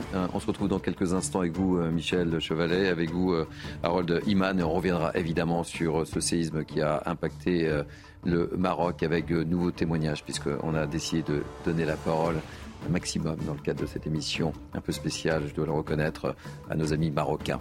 A tout de suite. Merci de nous recevoir. Il est 13h30, c'est Midi News Weekend jusqu'à 14h. C'est la dernière ligne droite. On se retrouve dans quelques instants avec mon équipe de grands témoins. Mais tout de suite, place à l'info avec Félicité Kindoki. Bonjour, ma chère Félicité. Bonjour Thierry, bonjour à tous. À la une de l'actualité, ce terrible séisme de magnitude 7 sur l'échelle de Richter qui a frappé le Maroc hier dans la nuit à 72 km au sud-ouest de Marrakech. Le bilan provisoire est très critique. Il fait état d'au moins 820 morts et 672 blessés, dont 205 dans un état grave. Depuis New Delhi, en Inde, Emmanuel Macron s'est dit bouleversé par la situation et a proposé l'aide de la France quant aux premiers secours. Et c'est le monde entier qui est derrière le Maroc. D'autres présidents également sur place à New Delhi pour le G20 ont exprimé leur peine et leur soutien au Maroc. Joe Biden dit être profondément attristé et l'Espagne, comme la France, propose l'envoi de secouristes. La Chine, grande absente de ce sommet, a également envoyé un message de condoléances. Son président se dit choqué par ce séisme dévastateur. Dans le reste de l'actualité, la vague de chaleur qui frappe la France est un épisode de canicule inédit. 14 départements du centre Val-de-Loire et de l'Île-de-France restent placés en vigilance orange par Météo France aujourd'hui. Les 36 degrés devraient être atteints dans le centre de la France. Il s'agit de la première vigilance orange canicule déployée durant un mois de septembre depuis la mise en place du dispositif de 2004. Je vous retrouve dans 30 minutes. C'est à vous, Thierry.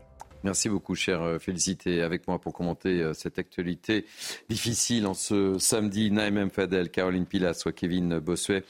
Harold Iman et, Michel euh, Chevalet. On va évidemment revenir sur ce tremblement de terre que Félicité évoquait au Maroc, d'une magnitude très puissante, magnitude 7, bilan provisoire très lourd, au moins 820 morts. Rappel des faits avec Dounia Tangour. C'est un séisme d'une rare puissance qui a frappé le Maroc dans la nuit de vendredi à samedi. Un séisme meurtrier d'une magnitude de 7 degrés sur l'échelle de Richter. En pleine nuit, les habitants ont été surpris par l'intensité des secousses.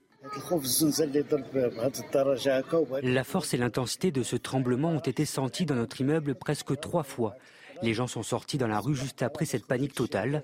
Il y a des familles qui dorment encore dehors car nous avons eu très peur de la force de ce tremblement. C'était comme si un train passait à proximité de nos maisons. C'est la sensation que nous avons eue.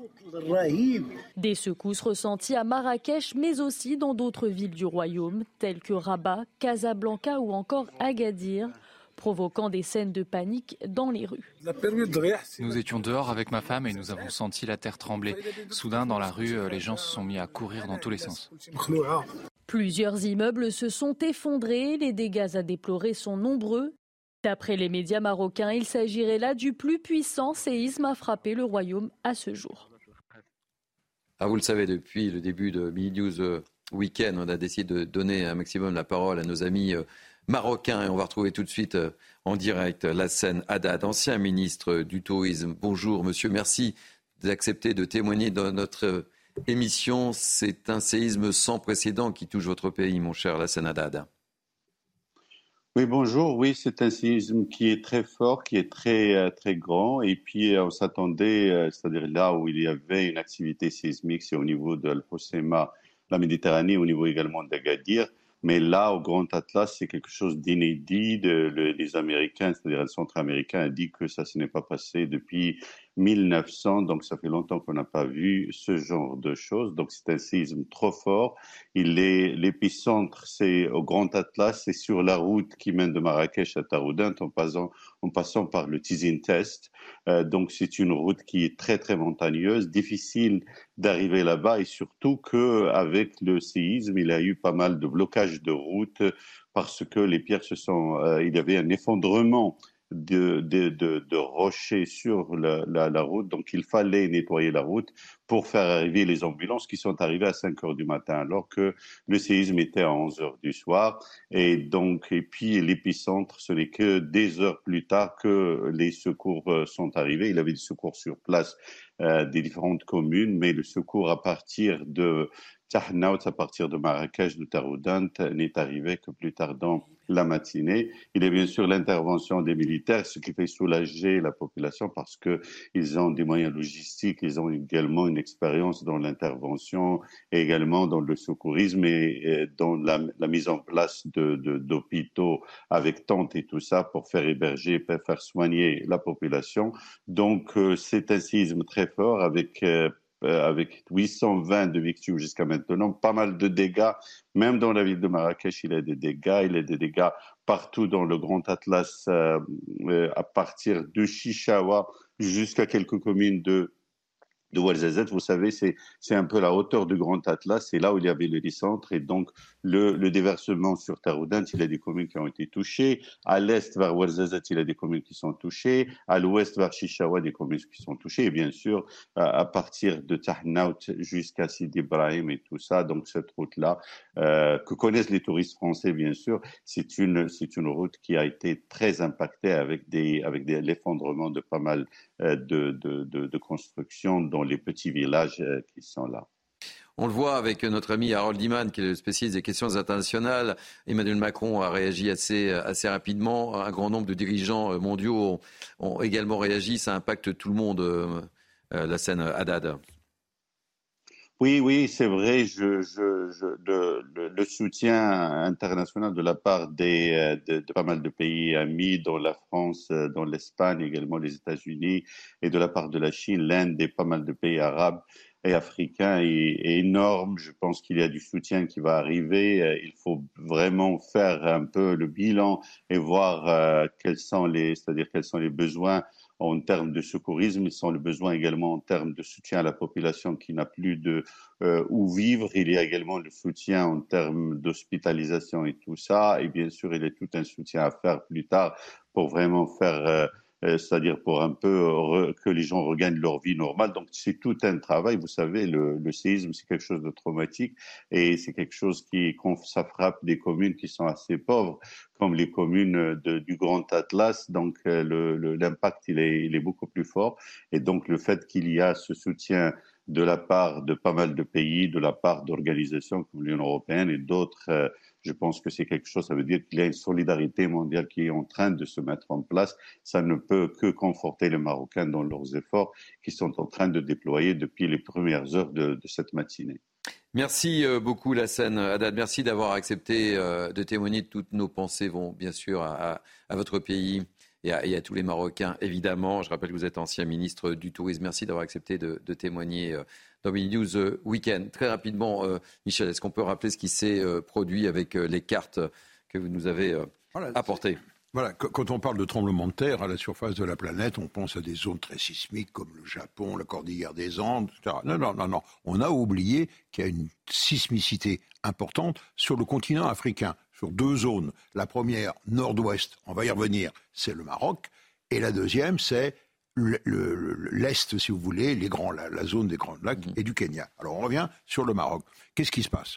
Il se passe un phénomène qui est tout à fait classique, qui est la juxtaposition de grandes plaques. Il y a cinq grandes plaques qui couvrent le globe, qui bougent les unes par rapport aux autres. Certaines s'écartent, d'autres se chevauchent, et ça donne naissance à du volcanisme et des tremblements de terre. Ça, on le sait. Alors ce qui nous intéresse, c'est vous voyez au centre la plaque africaine, elle est énorme. Elle porte tout le continent africain et au nord de cette plaque se trouve la plaque qui porte l'Europe et l'Asie. Et la plaque africaine remonte à raison de 2-3 cm par an en direction de l'Europe. Et la jonction se fait le long d'une ligne de, de, de faille qui passe au milieu de l'Atlantique, vous la voyez, qui emprunte la Méditerranée, Tanger, au large de l'Algérie où il y a des tremblements de terre, c'est également le, sud de l'Italie, la Sicile, la Grèce, euh, et ça va jusque euh, en Iran et en Turquie. Voilà, ça c'est pour vous situer les choses. Or, quand on revient maintenant, qui nous regarde, ce qui nous intéresse, c'est le Maroc. Le Maroc est une zone sismique active. Il y a eu, à ma connaissance, près de huit grands tremblements de terre très dévastateurs depuis 1522. Regardez bien. Ça, vous les voyez. C'est bien ce que je vous disais.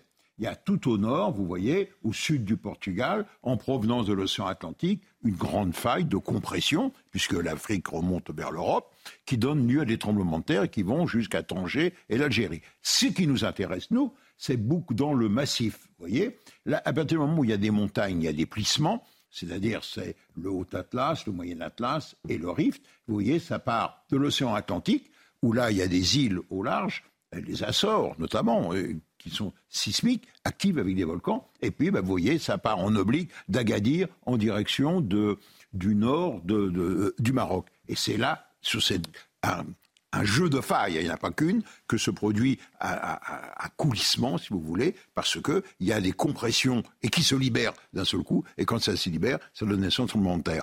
Le dernier, le plus grand, bah, c'était Agadir, hein, 1960, 12 000 morts, qui a donné naissance justement à des normes antisismiques, quand on a reconstruit Agadir, qui sont imposées, mais malheureusement, ces normes ne, sont pas appliquées ou mal appliquées, et surtout ne sont pas appliquées sur les bâtiments anciens, ce qui fait le charme justement des grandes villes du Maroc. Merci pour toutes ces précisions, euh, mon cher euh, Michel. Euh, on, fait le, point avec vous, Harold, sur les principales réactions. Alors nous avons le pape qui vient de s'exprimer sa profonde solidarité avec le Maroc.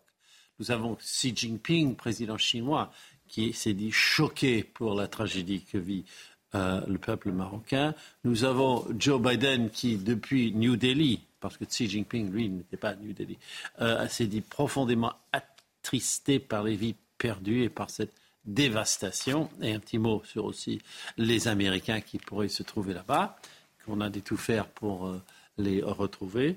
Euh, et puis, il y a bien sûr tous les autres pays, ça serait très long à détailler, mais l'Union européenne aussi, l'Union africaine, la Russie, Vladimir Poutine aussi s'est exprimé. Alors, dans la catégorie aide directe, vous avez l'Espagne et la France qui, étant euh, très très liées avec le Maroc, peuvent vraisemblablement faire quelque chose de rapide. Et voilà, on en est pour la scène internationale. Merci. Alors, un, dernier mot. Euh, d'ailleurs, pour rejoindre ce que vient de dire Harold par rapport à la, France qui est déjà donc euh, dans cette démarche de solidarité, euh, j'ai euh, l'Association des maires de France, hein, le président David Lesnar, qui exprime sa tristesse et sa solidarité avec le peuple marocain et elle invite dès à présent les communes de France à apporter les concours aux initiatives prises dans l'urgence par les autorités françaises. Merci Naïma, merci beaucoup. On va aborder le dernier sujet de notre émission, six mois après la manifestation violente de Sainte-Soline en mars dernier.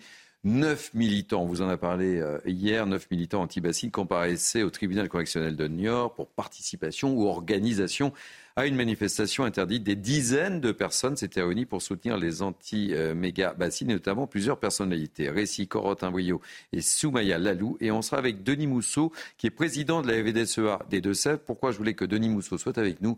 Parce qu'il était au tribunal il a beaucoup de choses à nous dire sur ce procès et ces manifestations. D'abord le reportage. Au moins 2000 personnes se sont rassemblées pour accompagner et soutenir les neuf prévenus des militants anti-bassines, jugés ce vendredi pour avoir maintenu deux rassemblements interdits à Sainte-Soline. Des rassemblements qui avaient abouti à des affrontements violents avec les forces de l'ordre. Un des prévenus, Julien Leguet, représentant du collectif Bassine Non Merci, évoque un procès historique. Euh, est-ce qu'aujourd'hui la justice euh, relaxe et reconnaît le fait qu'aujourd'hui c'est l'État, c'est l'État qui respecte pas la loi sur l'eau et à ce titre-là, ben, euh, il est logique qu'il y ait d'autres formes de résistance qui s'organisent sur les territoires. De son côté, Thierry Boudot, président de la coop de l'eau et partie civile, déplore les dégradations. Et moi, si je voulais passer un message fort, c'est de dire que la violence, elle tue le débat. L'eau a besoin de débat. L'eau, c'est un, c'est notre bien commun et ça doit être débattu en permanence, même quand on n'est pas d'accord, mais pas dans la violence. Pour les participants à ce rassemblement, c'est le droit de manifester qui est mis en danger avec ce jugement. Tous dénoncent un procès politique. Moi, ça représente ça très clairement. C'est une, quelque part une oppression euh, face aux syndicalistes qu'on est. L'audience a finalement été suspendue dans la soirée de vendredi. Les prévenus encourent six mois d'emprisonnement et 7500 euros d'amende. Bonjour Denis Mousseau, je rappelle donc que vous êtes président de la FDSEA des Deux-Sèvres. Vous étiez à ce procès hier, c'est un procès que vous attendiez avec une grande impatience, mais il va falloir attendre, mon cher Denis. Bonjour euh, Thierry Cabane et bonjour euh, à vos chroniqueurs. Euh, d'abord, si je peux me permettre, mes premières paroles et ma première pensée iront vers les, victimes au Maroc face à ce tremblement de terre. Voilà, je tenais à le préciser. Et puis, pour revenir sur le procès, je ne vais pas tellement épiloguer sur le procès. À l'heure où je vous parle, Thierry, je suis un petit peu sous l'émotion. Parce que, à l'heure où je vous parle, depuis ce matin, j'essaie de calmer et de rassurer les agriculteurs autour des réserves de prière et de Mosée. Ces soi-disant manifestants ou autres, qui toujours euh, festifs et autres, se sont rendus autour des réserves de prière et Mosée et ont encore fait des actions, des exactions. Passant autour des fermes. Là encore, j'ai mon téléphone qui sonne parce que les gens ont peur. Il faut rétablir la vraie image. La vraie image.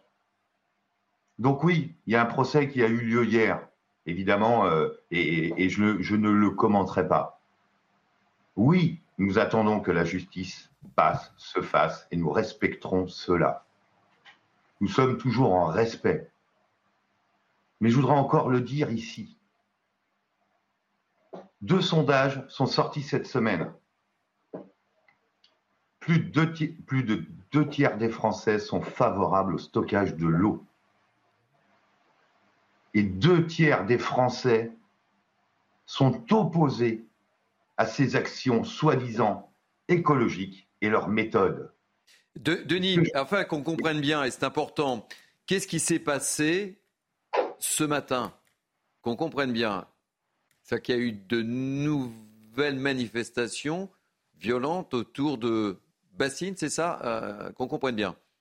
Alors, euh, suite, suite au procès, donc les, protagonistes, hein, ces, organisations, avaient prévu ce qu'ils appellent un éco-randonnée tour, enfin il y a toujours, vous voyez, et sont partis ce matin, une centaine de personnes, venir défier encore une fois, les forces de l'ordre et les agriculteurs dans leurs fermes. Donc, ils sont arrivés auprès de la troisième réserve, qui est celle de prière. Et donc, on défait des barrières, euh, donc une, une, pression incessante. Hein. On fait des barricades sur la route et ainsi de suite. Et puis, euh, sont repartis vers la réserve de Mosée-sur-le-Mignon. Toujours en, randonnée. Mais bon, avec des véhicules, là, ce n'est pas des marches. Hein. Là, ils sont en, véhicule se sont arrêtés autour de la réserve euh, tant décriée de Mosée sur le Mignon. Et euh, quand ils sont partis, ils ont détruit ce qu'on appelle un compteur communicant. À quoi sert ce compteur communicant? Il, est, il mesure l'eau à l'entrée de la réserve et à sa sortie. C'est ce qui s'appelle depuis le début la transparence de notre consommation en eau sur cette réserve.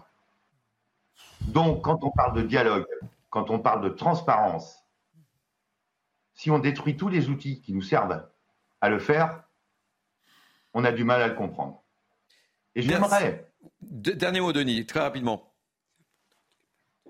J'aimerais que les élus de la République qui étaient encore présents hier, soutenant ces organisations, prennent la parole aujourd'hui et condamnent ces actes et l'oppression, parce que j'ai entendu le mot oppression tout à l'heure. Aujourd'hui, les vrais oppressés, c'est les agriculteurs et leurs familles sur le terrain. Et je veux que ce message soit entendu. Merci Denis euh, de ces précisions. Denis Mousseau, président de la FDSEA des Deux-Sèvres. Deux mots rapides, Kevin. on voit euh, nouvelles exactions. Mais c'est ce qu'on appelle de l'éco-terrorisme, c'est ce qu'on appelle du totalitarisme. Ce sont des militants qui sont ultra minoritaires, qui essayent d'imposer leurs idées par la terreur et éviter que les, que les agriculteurs finalement puissent exercer correctement leur travail, éviter qu'ils puissent finalement lutter contre leurs idées. C'est extrêmement grave. Le métier d'agriculteur est un métier noble. Les agriculteurs, ce sont des gens bien qui travaillent ce sont des gens honnêtes et aujourd'hui ils sont dans la peur, ils sont dans la terreur. Est-ce que c'est normal? Évidemment non. Donc il faut leur apporter notre soutien il faut que les hommes politiques se mobilisent également pour apporter une solution. Cette situation n'est pas normale. Ça sera le mot de la fin. Euh, merci beaucoup. Mini News Weekend se termine. Une page un peu spéciale avec une grosse pensée, euh, ma chère Naïma, pour vos amis euh, marocain. Euh, merci euh, Michel Chevalet pour euh, votre expertise. Merci beaucoup Harold Iman. Merci Caroline Pilas. Merci mon cher Kevin Bossuet. Je voudrais remercier Quentin Rivet qui m'a accompagné durant ces deux heures. Camille Guédon, David Brunet, Anne-Isabelle Telet. Merci aux équipes de la promotion, Lino Vettez. Merci aux équipes en régie. Vous avez fait un gros travail parce qu'il y avait beaucoup, beaucoup de directs euh, ce matin et c'est, je, tiens, tenais à vous remercier euh, chaleureusement. Vous pouvez revivre évidemment euh, cette émission sur notre site, c'est news.fr. Tout de suite, c'est 180 minutes info avec l'ami Lionel Rousseau. Moi, je vous dis à demain. Et n'oubliez pas, le dimanche, Midi News Weekend commence une heure plus tôt. C'est 11h, 13h. Voilà, c'est l'horaire de la rentrée. Samedi, 12h, 14h. Dimanche, 11h, 13h. Passez malgré tout, malgré cette actualité, une belle journée sur CNews. Bye bye.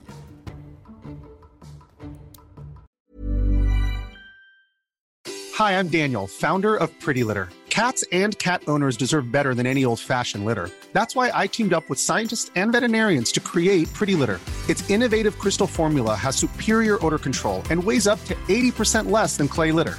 Pretty Litter even monitors health by changing colors to help detect early signs of potential illness. It's the world's smartest kitty litter. Go to prettylitter.com and use code ACAST for 20% off your first order and a free cat toy. Terms and conditions apply. See site for details.